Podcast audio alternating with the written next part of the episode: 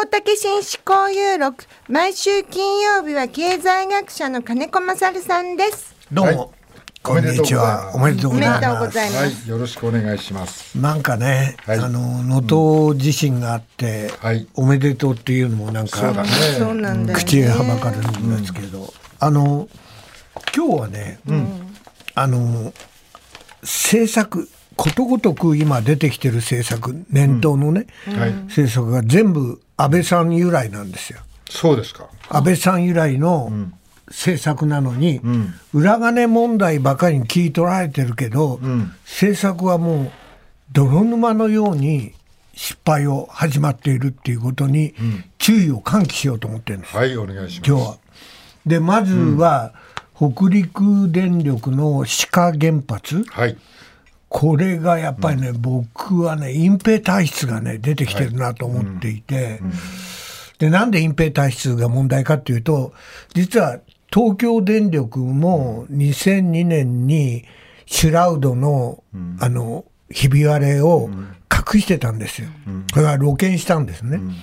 でそれを結局再稼働した結果2011年、あの大事故になっちゃったわけ。ですはい、で北陸電力も1999年に定期点検の時に、その制御病を抜いちゃって、それで臨界状態になったっていうのは分かったんだけど、それが暴露されたのは8年後、はい、はい。2007年っていう、そういう、なんかね今見てても、なんか安全だ安全だばっかり言ってるじゃないですか。はい、経産省も、北陸電力も、それから原子力規制委員会もね、はい、ところがよく考えてみれば変圧器のは配管が壊れるって、はい、あの普通の基準通りだったらば、壊れるはずがないんだよ。で後からずるずる認めたのは、一部想定を超える、その、えー揺れが起きたと。はい、後から言うんですよそういうの、それから油が冷却用の油が漏れたと、はい、当初は3500リットルって発表しながら、途中で7100リットルになり、はい。最後はなんと1万9800リットル。すごい量ですよね。なんでそんな小出しにすんだよ、っていう。でしかも後で分かったのは海面に6リットル漏れたと、はい、6リットルかどうかも分かんないですよ。でその当初津波も1メーターって発表してたんです、はい、ところが5メーター、嘘すぎない、でどんどん道路のひび割れがあちこちで起きてると、でこれで避難なんかできないじゃないですか。できません。避難は、避難はもうできません。あれだけど地べたがボコボコしてたら。でしょ、はい、で250メーター分が海岸線が動いたっていうことだから、もし原発のところで地面が盛り上がったりしたら、もうアウトじゃないですか。なのにまだ安全だとか言って、なんか原子力規制委員会ってもう非科学的でどうしようもないと思うんだけど、あの人たちがこれから審査をな厳しくやるって何を言ってんだ、まあ、ほとぼり冷めるのを待ってるだけだろみたいな。本当に震源地がもうちょっとずれてたらと思っちゃいますよそうね。で実は柏崎刈羽もちょっと、ちょっと離れてるじゃないですか、はい、だけど周辺の地面がいやーひび割れしてて。怖かった。だってどんどん地震が佐渡の方まで伸びてきててさ。でひび割れてるから、あれも避難できないでしょ。多分、やろうと思っても。そうですね。い。や2つの心配できないこんな地震が多い国で。で、もう一つはまあ能登で気の毒に亡くなった方が215名今段階で、でまあ関連死が14名、だから230名近い人が亡くなったわけじゃないですか。で新聞は自衛隊増派って書いてんですよ、嘘でたらめ。嘘でたらめ。違うんですか？1月7日に、あの習志野で、あの陸陸上自衛隊の第一空挺部隊が演習やってたんだよ、アメリカ軍と一緒に。だって、ヘリコプターが道路が通ってない時はヘリコプターが一番重要じゃないですか。そうですね。どれだけの人間が救われたかどうか。だから地上波と新聞は嘘つき。嘘。本当に？本当だよ。それ本当なの？本当。ネットネット放送だけが問題にしてんの。そうなんですか。そうなんだ。だって思い出してほしいんですけど、東日本大震災で、あの時に米軍も友達作戦って言って、ヘリコプターが動員されて陸上自衛隊もこう動員されてっていう、そういうことがあって救われた人がたくさんいたわけですよ。ところが、今岸田さんは海外との支援をお断りしていますっていう言い方をしてるわけ。そうですよね。台湾とかのことは、台湾とか、はい。台湾だけじゃないだろう。なぜかって言ったら、肝心のヘリコプターや降下部隊を習志野で演習をやってたわけだから米軍と一緒で。大事でしょうな。そうだよ。だこれも安倍さんの政策で言えば防衛力強化が優先で、ね、災害救助人命救助は二の次ですっていうことになってたんですよだから政策そのものの発想そのものが間違ってて、昔だったら自衛隊はまずね戦争じゃなくて災害救助が第一の任務だったんだよ。だから誰かそれをやめて訓練をやめて向こうに能登の方に行きましょうっていう人はいなかったんですか？僕多分ねこの部隊の人たちは行った人がいると思う。だけど、演習が最優先。なんでそれを新聞もテレビもね、問題にしないでしれっとさそれでき知らなかったです。知らんそうですよだから、そうだってあれですよネット上で公開だから、もう出初め式みたいなもんだから、やってんだ。1月7日に降下部隊の訓練が。だからそれもう映像で出てるんだ。証拠がもう丸々あるわけ。そうなんですか。だって習志野にいるこのさ、一番だよ。陸上自衛隊の第一空挺部隊ったら、一番訓練してる、もう人命災害のね災害救助だったらまずは来る。何人の人が死んだか。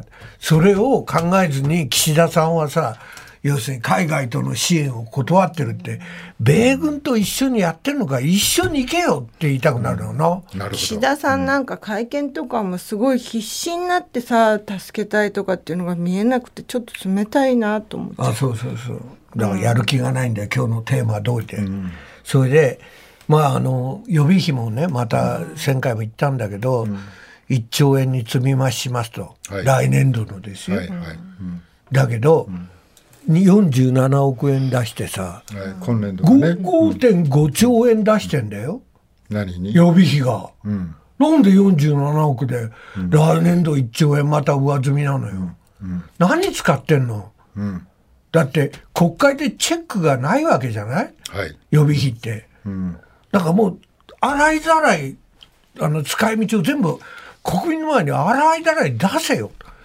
能登なんで能登地震に5.5兆円も積み積み増しした予備費が出てこないんだ。おかしいじゃない。今だに今最初は47億って聞いてますけどあーその聞いた時にちょっと少ないなと私は思ったんですが、あそのまんまなんですそのかままですよ。どうしてさあれってその予算のこととか決めなきゃいけないんだとしたらさ国会ってさ早く開くことってできないの？岸田さんの集合か本来はやるべきだと思うんだけど、陸上自衛隊のね最最新え最衛部隊の、その精鋭部隊のその第一空挺部隊がその米軍と一緒に降下事件やり降下訓練をやりながらね。で一方で予備費は、うん、隠し金じゃ裏金じゃないですか公的な、ね、予算の裏金をもう5.5兆積んでおきながら47億しか出さない、で来年また1兆円に積み増しする、何を考えてんだよ。国民の前にきちんと明らかにしなきゃいけないことが多すぎないかこの国は。と僕は思いますね。はい。で、その後も判決後のその大執行が行われる2週間で大執行行われた辺野古のはい辺野古。辺野古の基地建設じゃないですか。で沖縄県のその見積もり、控えめな見積もりでも2037年までかかるわけです。はい。で2.5兆円だって、当初の予算の10倍ですよ。はい。これを裁判所まで認めて、なおかつこれをさ大強制的に大執行する。って、間違ってんじゃないこれ。泥沼に税金をぶち込んで。しかも僕の予想では2037年も完成できない可能性があるわけ。はい。これって裏返して言えば普天間の固定化じゃないですか。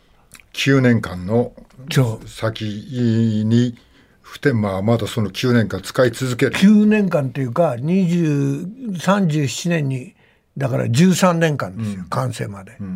でしかも米軍側の言い分では、これは滑走路が短すぎて使い勝手悪いと、おまけに山陰になって、そのレーダーが見れないと。うん。だから普天間の方が便利だって言い出してるんだよ。何なんだこれ。しかもね、完成するかどうかもまだわからない。そう。しかもあら。ちょっとなんかセメントを突っ込んでいくみたいなそうそう。図面を見たけど、こんなんで大丈夫なのかなと思いやいました誰もやったことないんでしょ、うん。あのマヨネーズ状の軟弱地盤ので。ところに。で大阪万博も同じだけど大阪万博はプレ プレハブでごまかして1年半ぐらいあったら壊しちゃうから大丈夫だみたいな話になってるわけじゃない。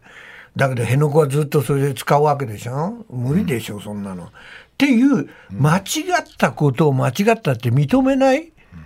もうマイナーカードもそうじゃないですか、もう使用率が4.33まで落ちてんのに、もう全然間違いを認めない、辺野古もそうですよね。で沖縄県民が全部ノーをつけたわけじゃないですか、国政選挙では。はい。にもかかわらず、この大執行を強制的にやるっていうこと自身がおかしいでしょ、間違いは間違いって認めないと新しいことできないのにね。そうそう。で、もう時間もないからあれだけど、リフレ派やね、MMT が言ってるアベノミックスはさ、もうこう、もうますます失敗してるでしょ。データが。11月の実質賃金が、ついにマイナス3%ですよ。20ヶ月連続。20ヶ月連続。で間違ってるって言いた言わないんだもん。で言わない。で、実質消費支出も、にマイナス2.9かな。それで9ヶ月連続ですよ。もう消費もどんどん落ちてきてるわけだ。で、しかも、このバブっちゃってるわけですよ。円安、円安インフレで。なんで株上がってんだあれ。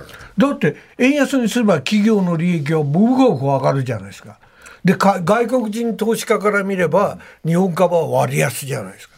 今買ってもっと上がるぞと。そう。円安だから。こんでさ浮かれたらおかしいよ。なぜかって言えば、このこれがかかつてあったねに1990年代ってバブルで、しかもジャパンズナンバーワンだったわけです。よ。そうです。とこ今全然ボロボロな状態なのに株価株がが上がってるんだよ。だからもう完全なバブルで。じゃあね、こうみんなあのデフレに戻ったらどうか、円安が戻ったらどうか、円安戻った途端にバブルが崩壊するんだよ。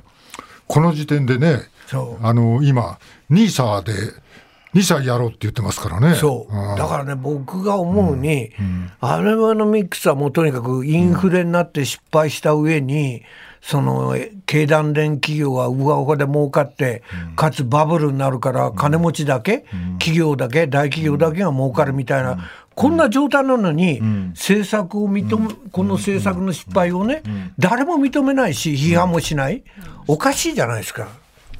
刷新会議をね立ち上げてね。刷新会議派閥の長入れて派安倍派10名入れて。刷新会議。何をやるんだ犯人集めてみたいな ありがとうございました。金子勝さんでした。大竹紳士交友録。来週月曜日は古谷恒平さんの登場です。お知らせの後は交通情報です。